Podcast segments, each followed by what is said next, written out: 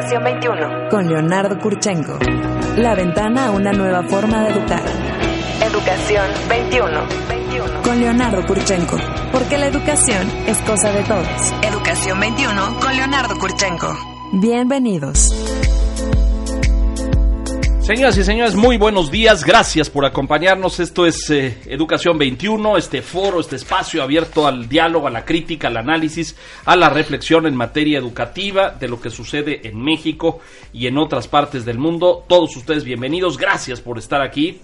Hoy vamos a hacer eh, una discusión eh, sobre una investigación valiosa, muy trascendente, que se presentó esta, esta semana que termina sobre la nómina magisterial. La investigación es de México Evalúa, este think tank, esta ONG que hace eh, trabajos de investigación valiosos en materia de corrupción, en materia educativa. Eh, la coordinación de este estudio estuvo a cargo de Marco Fernández, que pues usted lo ha escuchado en estos micrófonos en más de una ocasión, eh, colaborador nuestro, comentarista, analista, estudioso, investigador del, del tema educativo. Y el estudio pues arroja unos números eh, ciertamente preocupantes en materia del ejercicio y de la implementación de la nómina en educación. Eh, detecta el estudio que por lo menos 1.500, poco más de 1.500 millones de pesos destinados a la educación, pues presentan irregularidades o se van a otros rubros o se gastan en otras cosas o no se invierten donde debieran estar. Esto es algo que Marco ha sostenido aquí durante meses en términos de esas partes, esa letra chiquita que en el, eh, en el FONE, en el fondo eh, de la nómina educativa, pues a veces no es, es difícil encontrarlo. Ahora nos contará él cómo encontró todas estas cosas, porque eh, pues todo esto pretendía, cuando se crea el FONE, pretendía eliminar y corregir em, desviaciones e irregularidades del mecanismo anterior eh, por medio del cual se pagaban los maestros. Pero de todos modos seguimos encontrando irregularidades. Marco Fernández, bienvenido. Como siempre, gracias por estar aquí. Profesor de la Escuela de Gobierno y Política del TEC de Monterrey, investigador de México Evalúa. Tú coordinaste este estudio, Marco. Sí, este es un esfuerzo eh, con el apoyo de, de México Evalúa y de la Escuela de Gobierno del TEC. Eh, un esfuerzo de tres años y medio. Ahorita les platicaré cómo lo hicimos. que Tres años y medio se Sí, llevó esto. Wow. Sí. Este, porque eso de la transparencia no se le da a la autoridad. Entonces, este, tuvimos que hacer, eh, pues, uso de, del, de la carrera de resistencia para poder hacer un uso efectivo del derecho ciudadano a la información. Muy valioso. Vamos a, desmenuzarlo ahora. Está con nosotros Javier Rojas, que es director de investigación de Mexicanos Primero. Javier, un gusto que estés con nosotros nuevamente. Gracias por la invitación, Ana. Muchas gracias, gracias por estar aquí. Bueno, a ver, eh, ¿qué arroja el estudio y qué datos encuentran muy relevantes en torno a la nómina del magisterio? Hab- Habría, yo creo que vale la pena hacer un poco de contexto exacto. aquí y contar un poco la historia porque, pues, a lo largo de las décadas esto ha ido y venido, ¿no es cierto? Exacto. Es decir, en los noventas hay una eh, reforma descentralizadora que eh, le saca del centro, de la SEP, de la federación, y le entrega a los estados la responsabilidad eh, de la nómina magisterial, ¿no es cierto? Les entrega los centros educativos, los planteles, y con ellos los maestros, y de paso le fondea el presupuesto para que ellos paguen. Exactamente. Y esto dura más o menos 20 años. Pues sí, de 1992 a 2014, esa fue la forma en que el gobierno federal, una vez que le transfiere la responsabilidad de la educación básica y normal a los estados, le dice, bueno, pues para poder que te hagas tu cargo de esta nómina federalizada que se le llama, te vamos a transferir recursos a, fa- a partir del famoso FAEF, del Fondo para Aportaciones de la Educación Básica y Normal. Y ese fondo eh, se le transfería a los estados, los estados lo recibían y pues en teoría tenían que pagar eh, correctamente la nómina. Pero en el camino pues hubo un montón de tranzas y de fugas presupuestales muy escandalosas que empezaron en particular a salir mucho más a la luz hacia 2006, 2007 con una serie de, de reportes eh, de la prensa de, de Sonia del Valle en ese entonces en Reforma, Reforma, sí. eh, de los colegas de Mexicanos Primero, eh, empezaban a salir eh, evidencia de desvío muy importante de recursos, eh, por ejemplo, para el pago de los comisionados eh, sindicales del CENTE, que esos son pagos eh, ilegales porque desde que se creó el sindicato en 1943 se estableció en el reglamento de trabajadores de la educación que si algún trabajador con plaza de maestro decidía legítimamente trabajar para el sindicato, lo podía hacer, pero tenía que pedir una licencia sin goce de sueldo para que el sindicato le pagara su salario, sobre todo, Leonardo, porque esta semana fue el Día del Maestro Exacto. y los maestros saben que eh, voluntariamente a fuerzas le quitan eh, el 1% de su salario cada quincena. Cuota sindical cuota sin- obligatoria. cuota sindical obligatoria, eh, en donde el, el- pues, si estamos hablando de más de un millón ochocientas mil plazas, eh, pues es una cantidad muy importante de dinero que cada mes recibe el CENTE. Entonces, dinero pues tiene para pagar a estos este, comisionados, pero pues se los cargaron y se los cargan todavía este, de manera indebida a los fondos federales. Exactamente. Eh, es muy importante esto, este contexto. eh, vaya semana esta que estamos concluyendo, ¿no? Se celebró el Día del Maestro, dices tú.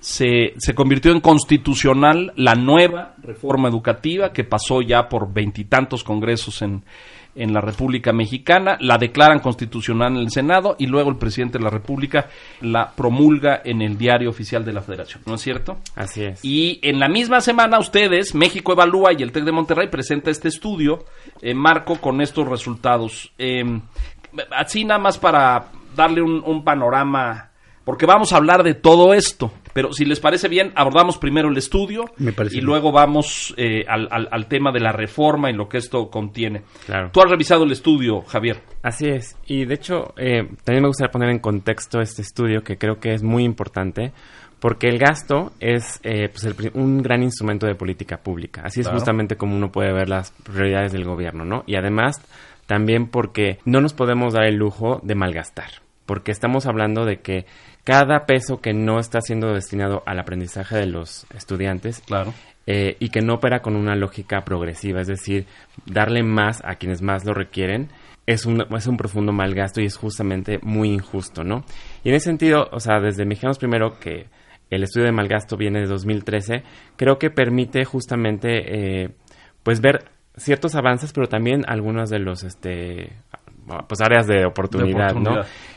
Aquí citando el estudio de Marco, yo que hay que reconocer, como él lo hace, que las irregularidades detectadas con el FONE, o sea, versus el FAEF, o sea, han caído sustancialmente. O sea, Es decir, había muchas más irregularidades en el fondo anterior, en el fondo de Así aportaciones a la nómina. Como, como él dice, la centralización de la nómina, es decir, a través del FONE, ha dado mayor orden y transparencia a la administración de los recursos, ¿no? De la nómina educativa.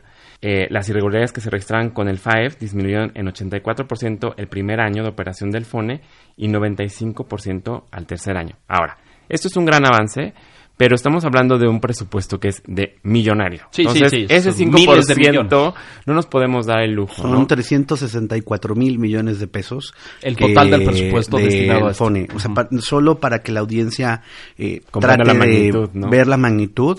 Es el 50% del presupuesto que el gobierno federal destina al rubro educativo. Es A ver, dilo em, otra vez, porque si el no- 50% Ajá. es el 50% que los estados reciben a través del famoso ramo 33. Es eh, dos de cada 10 pesos que los estados reciben de la federación vienen a partir del fondo este, del FONE.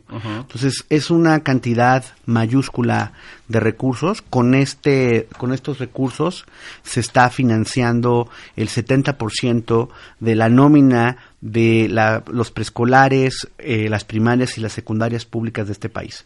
Entonces cualquier desvío de estos recursos Sí, por minúsculo que sea porcentualmente, estamos hablando de cantidades Millones, muy importantes. así ¿no? es. Este, es, eh, hoy, después del- de lo que ustedes comprobaron, ¿el FONE tiene regularidades por el 4, 5, 6%? Mira, simplemente en el caso de los comisionados sindicales, nosotros encontramos que entre 2015 y 2018 se desviaron o se gastaron de manera indebida 1.046 millones de pesos para el financiamiento de más de 9.000 comisionados del sindicato. A ver, déjame aclarar, porque en la reforma educativa de la administración anterior, la reforma de Peña y de Aurelio Nuño, cuando ellos denuncian la existencia de decenas de miles de comisionados del sindicato y del CENTE, dijeron que con esto se iba a acabar. ¿Se acabó? No, disminuyó sustantivamente, sí. ¿Se acabó? No. No. Y tan no se acabó que pues por eso encontramos estos 1.046 millones de pesos desviados de manera indebida. A comisionados. A comisionados O sea, en un cálculo del, del estudio, ¿cuántos comisionados subsisten en la República? Más de 9.000 eh, pagos se hicieron en estos eh, tres años. Y una de las cosas que nos preocupa es que estamos conscientes que las irregularidades son mayores por esto. Porque la propia Auditoría Superior de la Federación, cuando hace la revisión del FONE entre 2015 y 2017, Ujú. ellos encuentran irregularidades por 5 mil millones de pesos. ¿ok? Encontramos, por ejemplo, una de las cosas que nos preocupa, que tiene que ver, yo le llamo, perdón, el ingenio de la tranza. ¿Por qué es el ingenio de la tranza? Porque los gobiernos de los estados lo que hicieron cuando la autoridad federal los trató de apretar para detener el pago indebido, movieron al personal del sindicato, los movieron a posiciones administrativas Claro. que sí se pueden pagar con el FONE. Pero el problema fue que precisamente, por un lado, la Auditoría Superior va, hace pase de lista en los centros de trabajo para verificar que ¿Quién en está efecto, frente al aula, quién en- no? y en los otros centros administrativos para ver que realmente estén. Existan las personas. Y encuentran, pues bueno, más bien no encuentran a cerca. un poquito más de 100 mil personas Que no, no las encuentran. Que no existen. Y ojo, ¿eh? Y que esos se les pasos paga. Qué impresión, y, ¿no? y esos pases de lista, perdón, no son incompletos porque literalmente a patadas lo sacaron de Oaxaca, de Michoacán y de Chiapas. Para hacer el censo. Entonces, no, no, ese, el centro tampoco se pudo completar, eso lo hizo el INEGI. O sea, ver, dos intentos del Estado mexicano de tratar de poner orden. Orden. en los estados dominados por la coordinadora, dos intentos fallidos. Por un lado, en el censo que lo trató de hacer el INEGI, no lo pudo completar, por ejemplo, en Oaxaca. Eh, el pase de lista que hace la Auditoría Superior de la Federación reconoce la propia auditoría que no puede completarlo en estos estados, pero encuentra este, esta irregularidad mayúscula. Y luego la SEP agarra, cruza dos informaciones. Toda la nómina federalizada la tienen en un sistema que se llama el Sistema de Administración para la Nómina Educativa, el SANE. Y por el otro lado le piden a los directores, cruzan la información que los directores mandan a inicio del año en un formato famoso que se llama el formato 911. El director tiene que reportar cuántos maestros están en su escuela. Tiene, si Cuando hubiera cruzas- buena ajá.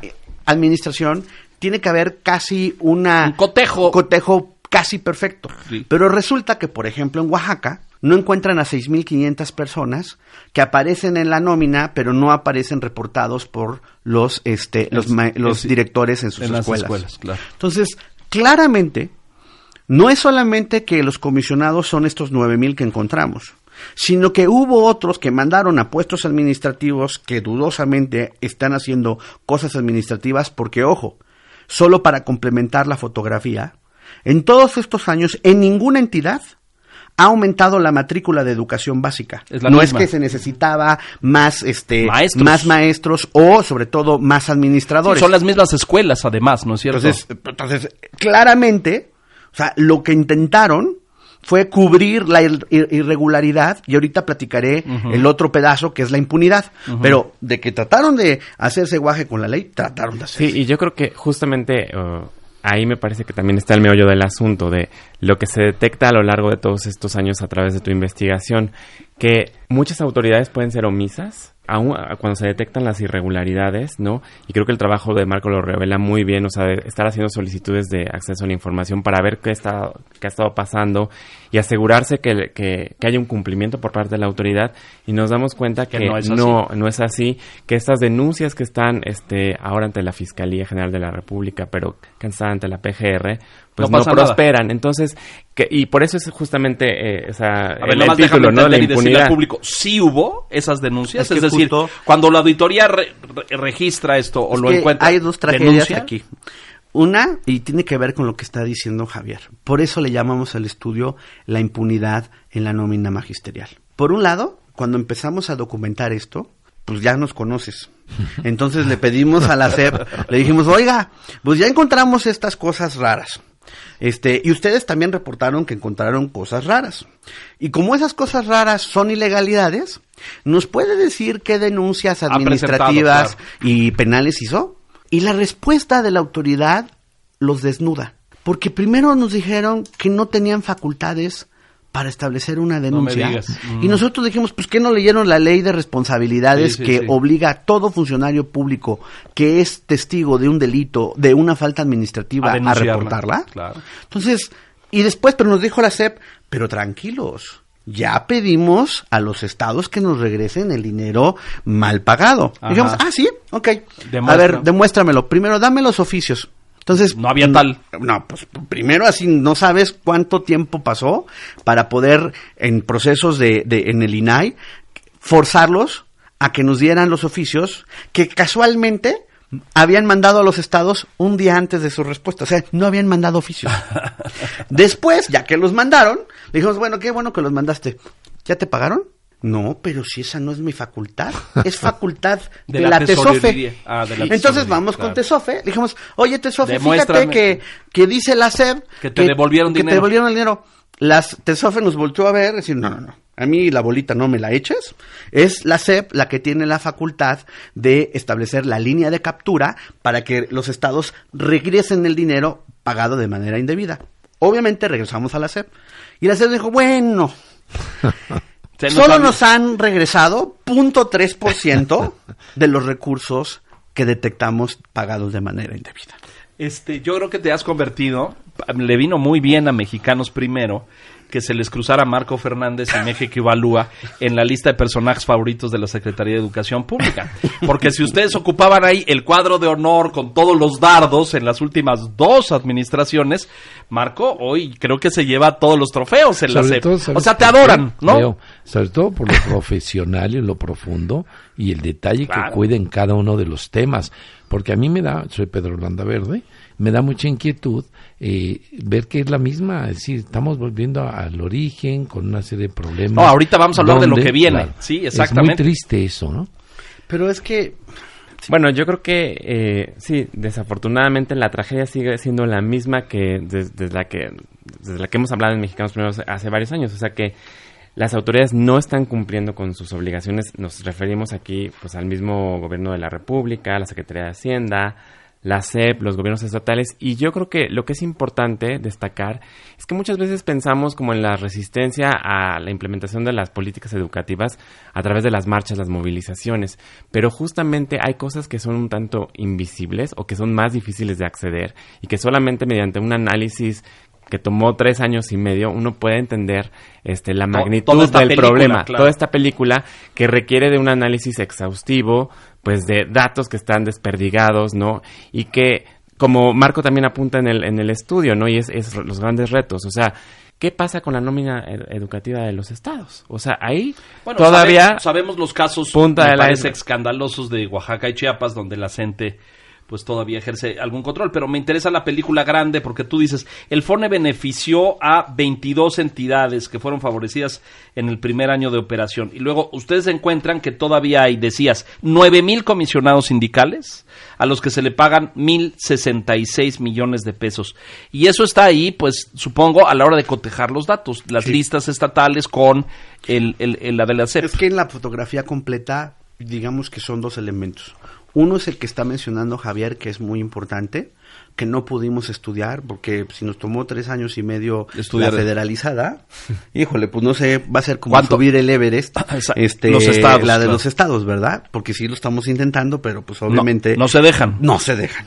Entonces, este, porque es el 30% de la nómina. Hay lugares que es el 45, como Puebla, por ejemplo, que se financia con sus propios recursos y que todos brillan por su opacidad, ¿ok? ¿Qué dice la ley, Marco? ¿Cuánto tendría que ponerle? ca- Bueno, la ley acaba de cambiar esta semana. ¿Cuánto le toca a la federación y cuánto le toca a los estados? Es variable, ¿verdad? Es que no es que la ley diga tanto y tanto le tenga que tocar.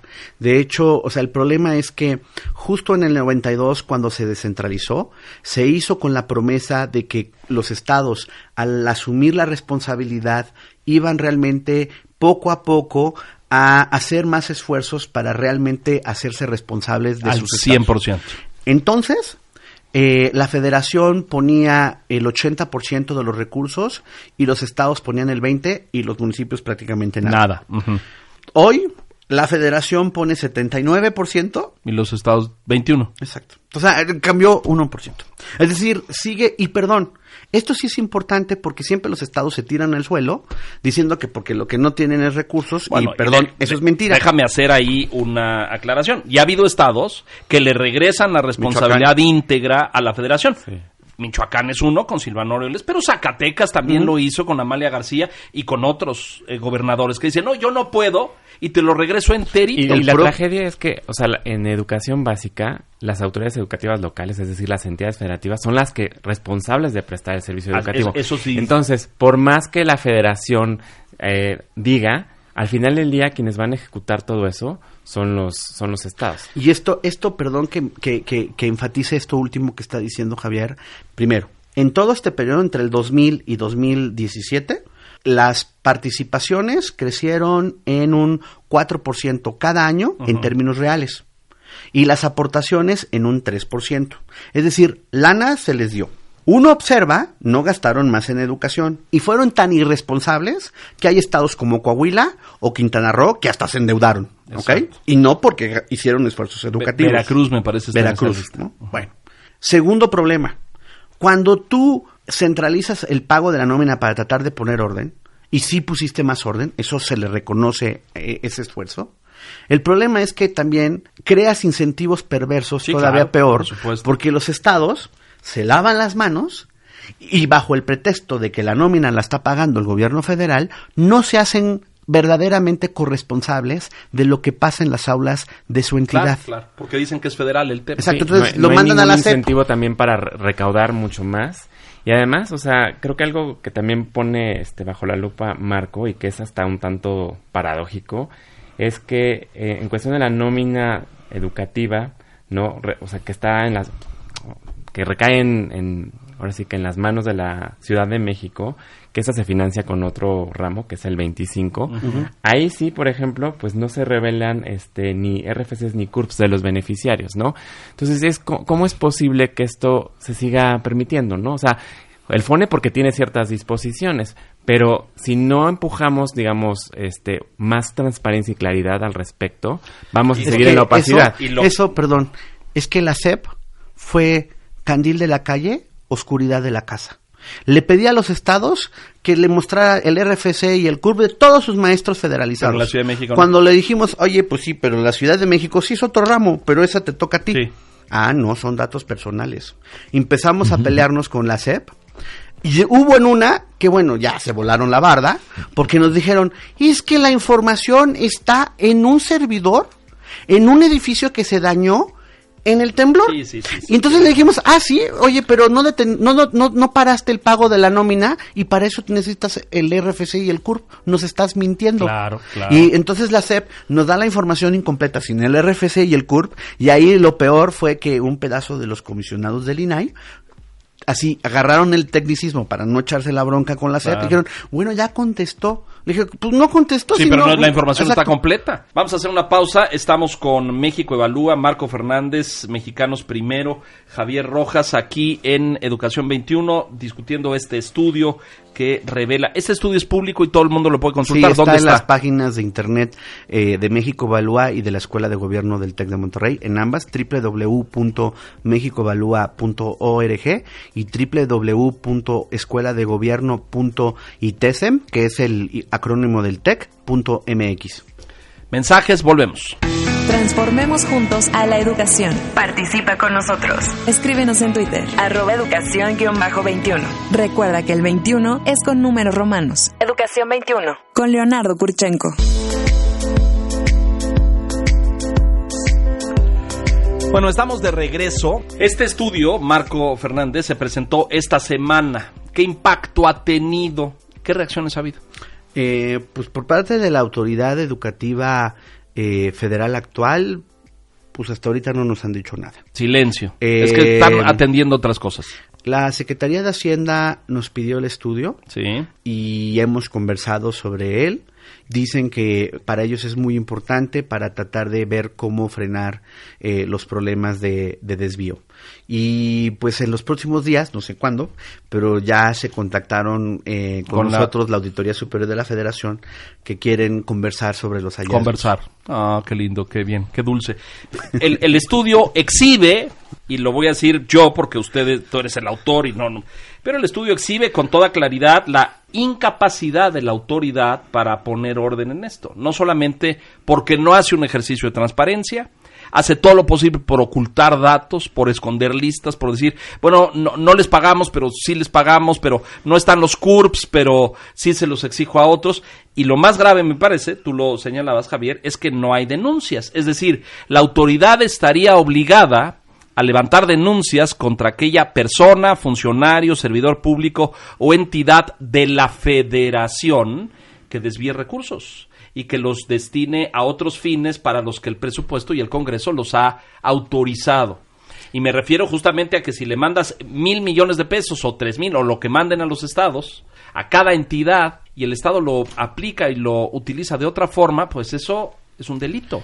Sí, yo creo que, o sea, aquí es fundamental eh, que haya consecuencias por actos indebidos, por irregularidades, porque si no esto va con- va a continuar. Y yo creo que lo que este estudio arroja, y al igual de los que se han publicado antes en esta misma vertiente de- del malgasto educativo, es que la transparencia es condición necesaria, más no suficiente. O sea, en la medida, digo, y de hecho hasta lo problemático con esto es que la ciudadanía puede tener todavía una sensación de, híjole, ve- siguen habiendo irregularidades y no pasa nada, ¿no? De y no cinismo. Es, ¿Qué cinismo? Porque lo vemos, digamos, también con otras, este, o sea, en, en otros ámbitos, ¿no? O sea, se liberan a gobernadores que son acusados de ciertas Tabasco, cosas. Andrés Granier, sí. Así es, entonces es más un mensaje de De que, que no esto se vale, ¿no? Y eso es, eso es lo que no nos podemos permitir. O sea, que estos recursos que se están desviando a otros fines no están funcionando para, o sea, no se están utilizando para la formación continua de los maestros, para a lo mejor becas, ¿no? Este, para equipar mejor las aulas, en fin, Mira, toda una cosas serie de básicas, Javier. El papel del baño que muchas veces no hay En las escuelas. escuelas.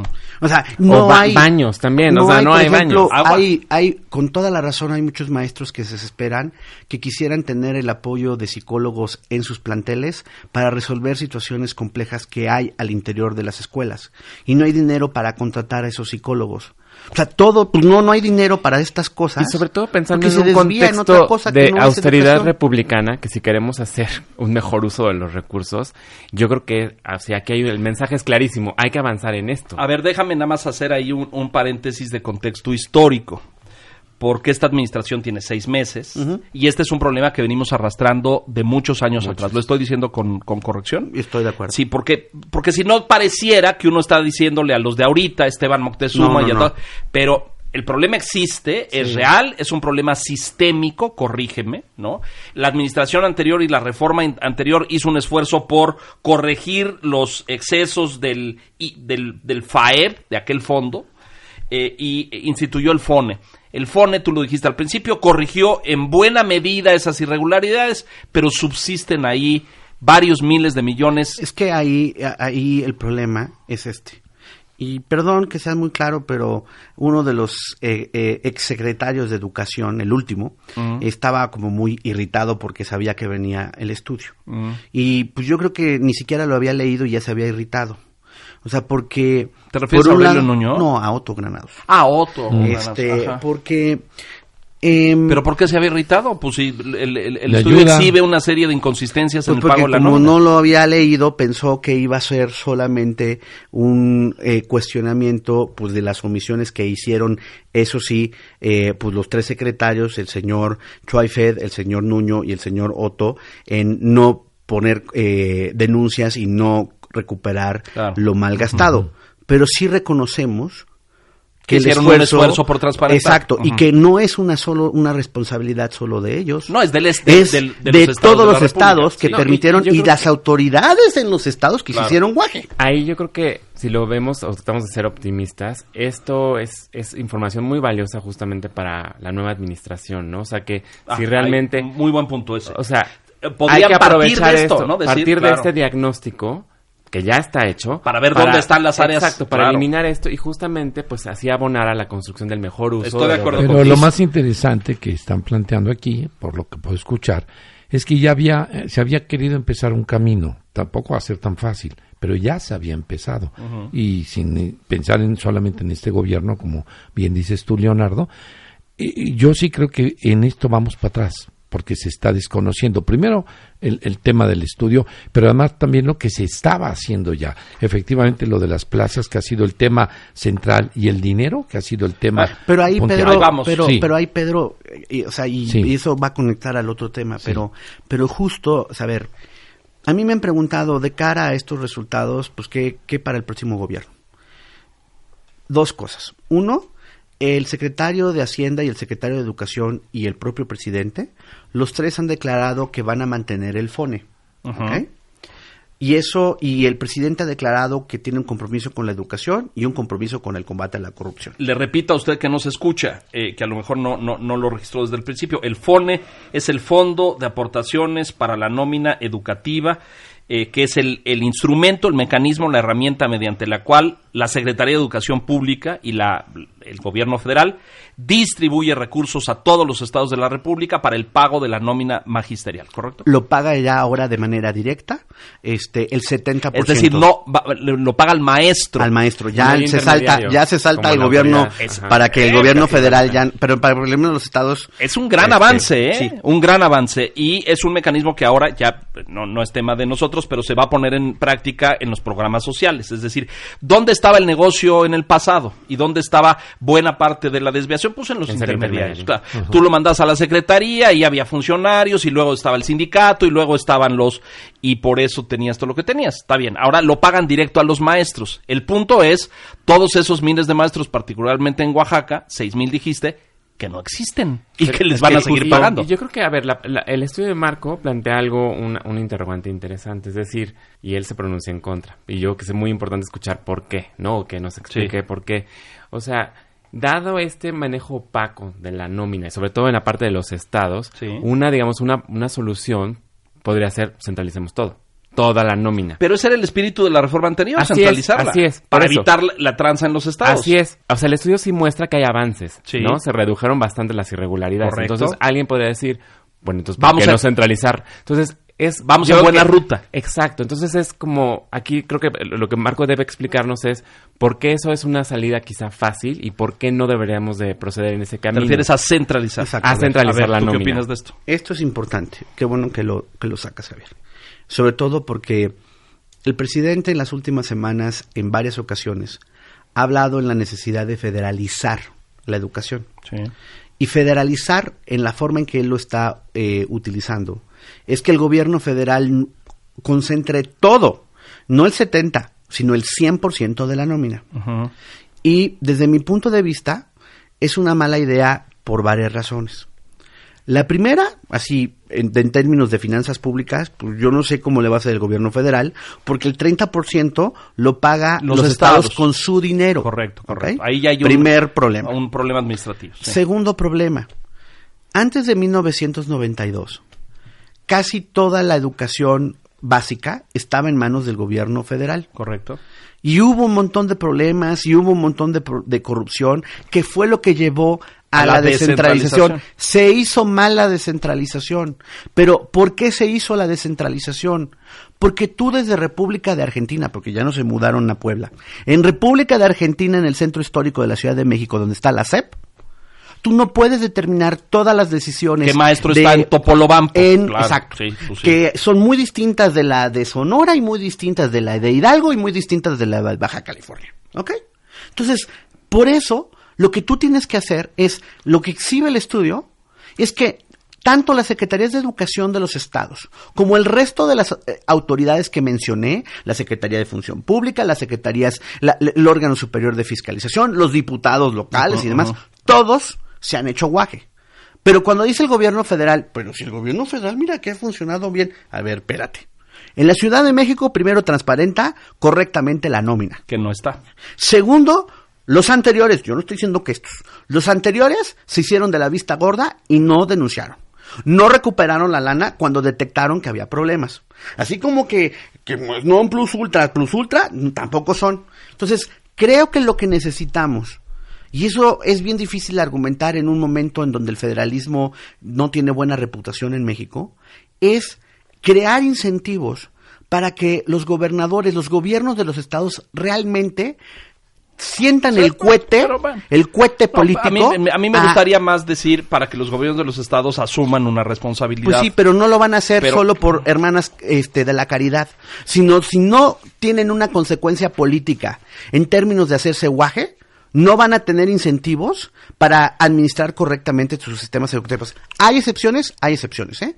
Pero son eso, excepciones. Rápido porque Ya, se nos va a acabar el tiempo para y, les quiero preguntar qué opinan de lo que se votó esta semana. Yo creo que también, o sea, en donde hay que avanzar muchísimo y que si hay, digamos, un cambio en la legislación secundaria, sobre todo a la Ley General de Educación, que es el CIGED, el Sistema de Información y Gestión Ed- Educativa.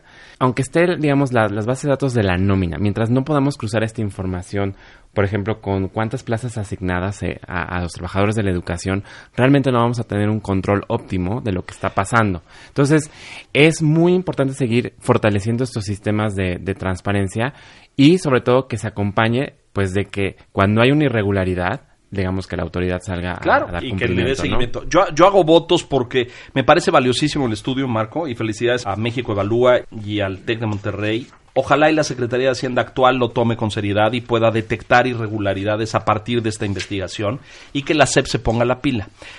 Lo veo con extrema preocupación por lo que estoy viendo de la reforma aprobada, que se hizo constitucional esta semana y que promulgó el presidente de la República. ¿Por qué? Porque la reforma, lo hemos dicho ya, presenta avances en términos de eh, educación primera, de comunidades indígenas, de las normas, en fin, de una serie de cosas que están ahí puestas como un wishful thinking, ¿no? Como una lista de deseos, está muy bien. Pero hay otras áreas muy oscuras y muy ambiguas que no están claras, como cómo se le va a pagar a los maestros, que es el- la materia de tu investigación, de quién es responsabilidad, cuál va a ser el sistema para implementar esto. Los sindicatos tienen control de las plazas y del acceso sí o no.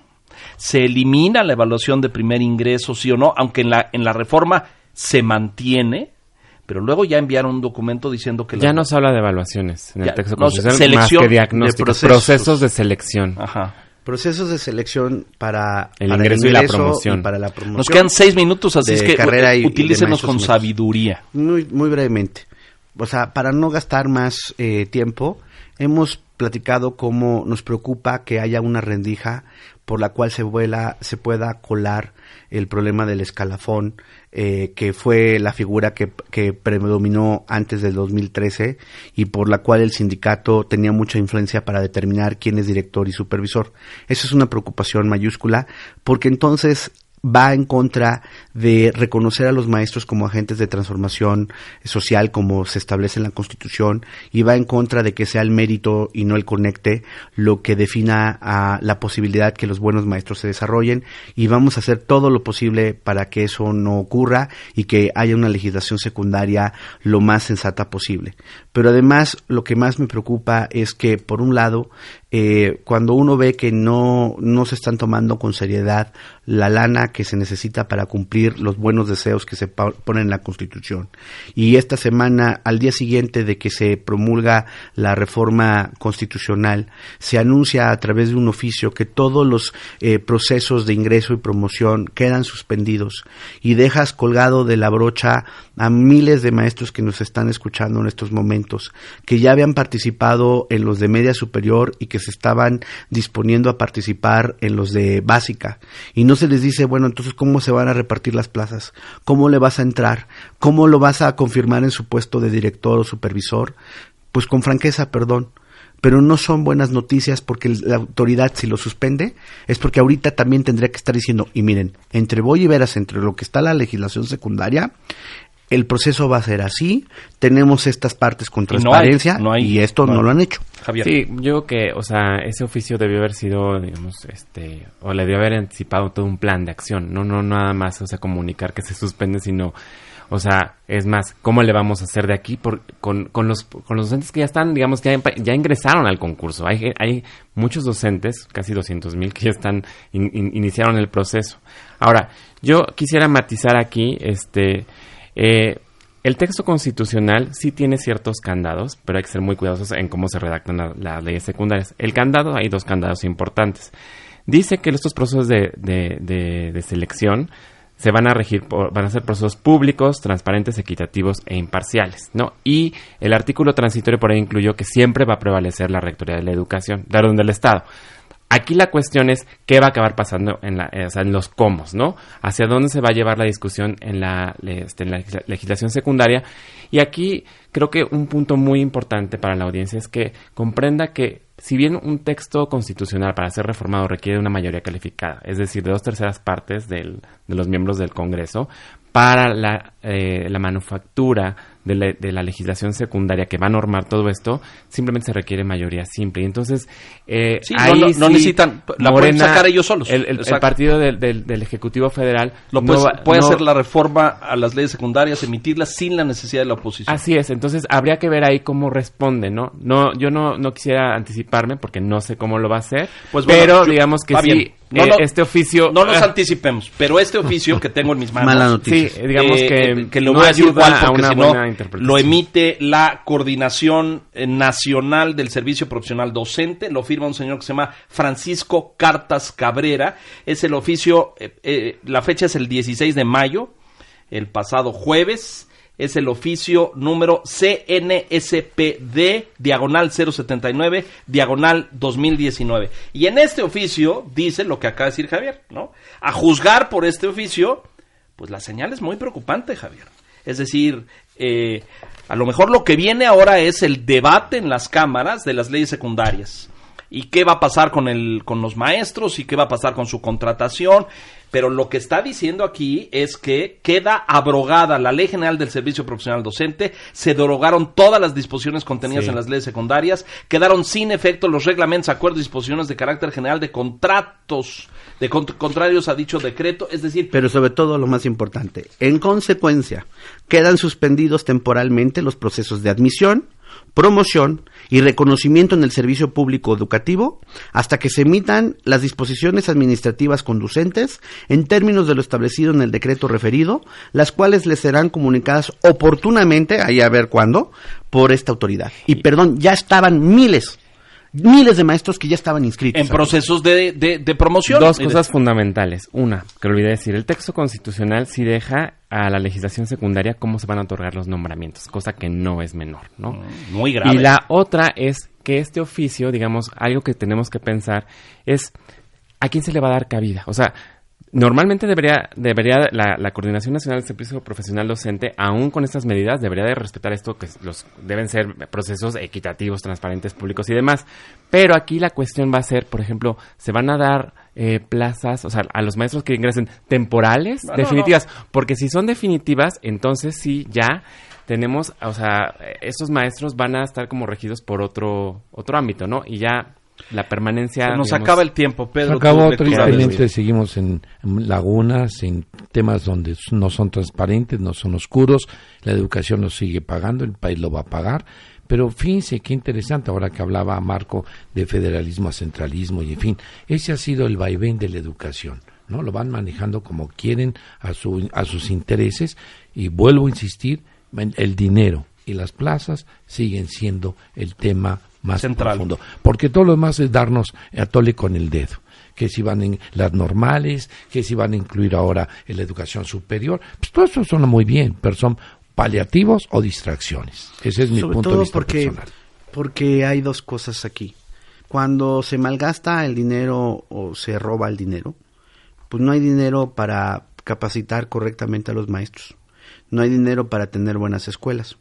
Y esas circunstancias impactan directamente en la posibilidad de que los niños y los jóvenes aprendan.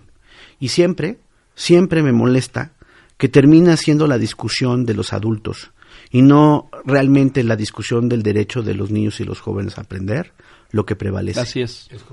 Eh, colocan por encima del derecho de los niños y los jóvenes los derechos laborales de los trabajadores. Y creo que esto es gravísimo. Sí, no se prioriza justamente No se- a la, no se- la niñez, ¿no? Se nos acaba el tiempo, nos tenemos que ir. Eh, rápido quiero decir, se despidieron los consejeros del INE el pasado miércoles y jueves. El INE desaparece como tal, ahora se va a llamar Centro de Valoración del Magisterio. No tiene No tiene nombre. nombre. No Dice tiene nada más que habrá el, el centro que encabezará el sistema Nacional. de mejo- nacional Mejora de mejora continua. continua de la educación. Que en realidad es el SNE de antes. Es, es un grave retroceso, es vergonzoso y elevamos la voz de alerta en este sentido, porque el INE, mire, eh, co- con más de ¿qué? 15 años de existencia, 20 por ahí, la autonomía ganada apenas en la administración pasada, pero, pero había hecho un trabajo muy importante para el sistema educativo nacional de este país.